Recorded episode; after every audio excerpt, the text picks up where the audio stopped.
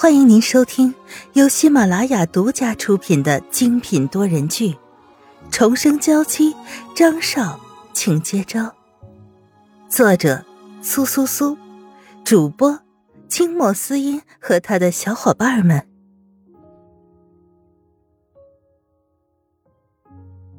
第一百二十三章，刘姨的话。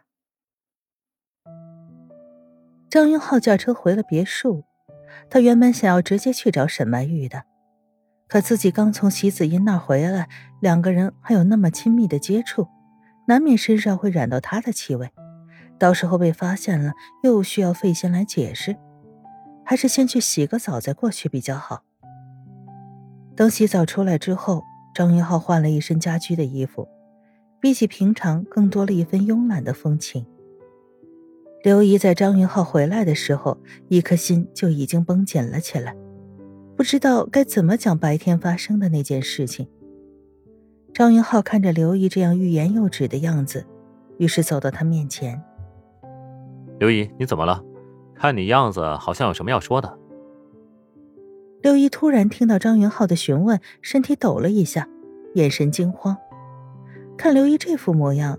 张云浩也知道应该是有事情发生了。你和我一起到书房来。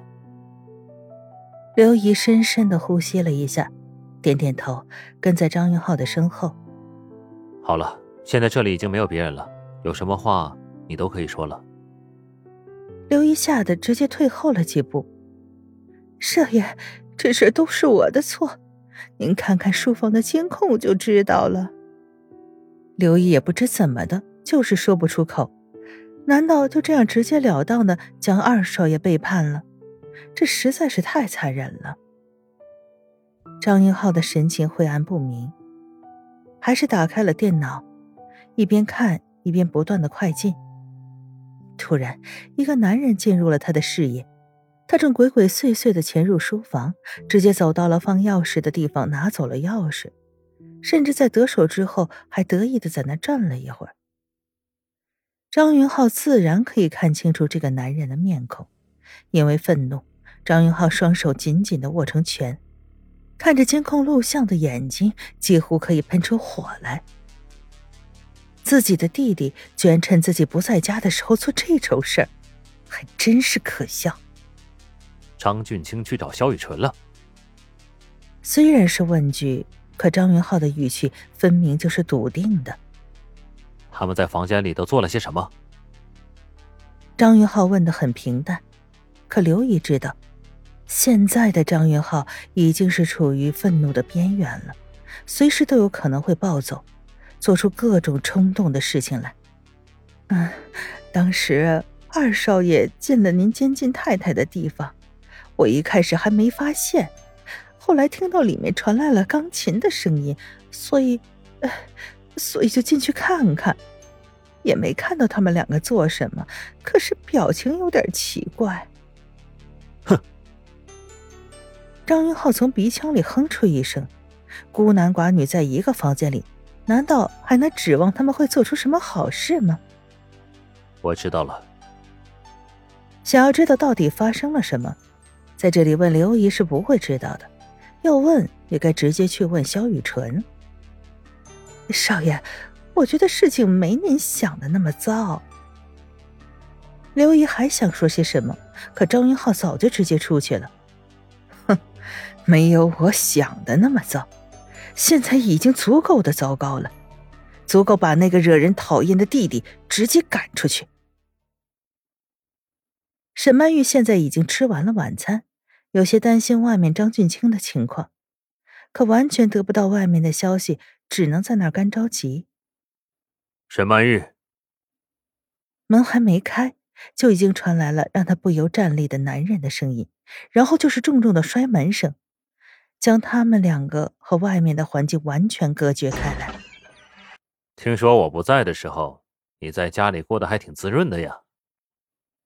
沈曼玉对上张云浩的眼睛，现在这个怒火中烧的男人和昨晚那个温柔的男人，完全就不是同一个人。没有，我被关在这里，什么地方都不能去。你觉得我能有什么好玩的？是吗？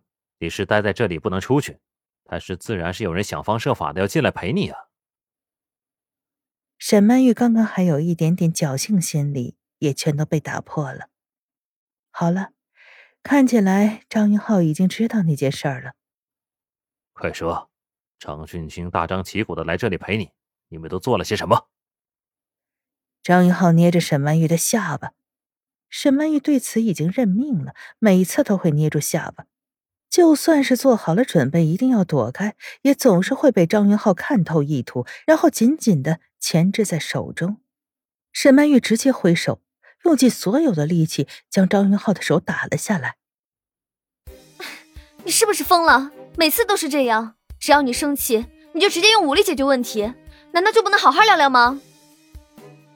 张云浩冷笑一声：“好好聊聊。”你们都做了这么多对不起我的事情，现在这种时候，你们对我说，我应该选择好好聊聊。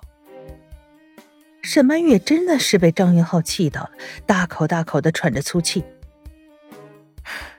你还什么都不清楚，凭什么断定我们做了对不起你的事情？哦，是吗？那你就和我说说，你们到底做了些什么对得起我的事情？张云浩将最后几个字特意说的很重。其中的深意自然能懂。张俊清什么都没有对我做，只是给我准备了一份礼物而已。你还敢收别人的礼物？当时为了张俊清的礼物的事，两个人自然是吵了很多次了。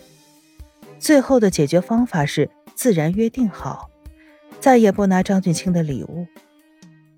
什么礼物？快扔掉！看着张云浩这孩子一般的样子。刚刚还在生气的沈曼玉也忍不住笑出声来。你笑什么？快！张云浩被沈曼玉这么一笑，一时间生气也不是，不生气也不是。很可惜，张俊清这次送给我的礼物是不能扔掉的，而且还是很珍贵的。什么？张云浩的脑子里响起了一道惊雷。张俊清珍贵的，而且还是不能扔掉的礼物，而且还是在这样的环境下，难道这份神秘的礼物是张俊清守护了二十几年的处子之身吗？沈曼玉自然不知道张云浩此时清奇的脑洞，只是看着他的脸色越来越差，越来越差，后来甚至还有一副刺激过度而站不稳的样子。你真是太让我失望了。张云浩重重的叹了口气，一脸悲痛的看着沈曼玉，他仿佛已经看到了张俊清和肖玉纯的孩子，拉起了他的手，叫他叔叔。心里的痛自然是无法言说的。沈曼玉莫名其妙的看着他，你在想什么呀？张俊清只是给我弹了一首他自己写的曲子而已。哼，这样啊。张英浩觉得自己因为萧雨纯的这句话，再次又活了过来。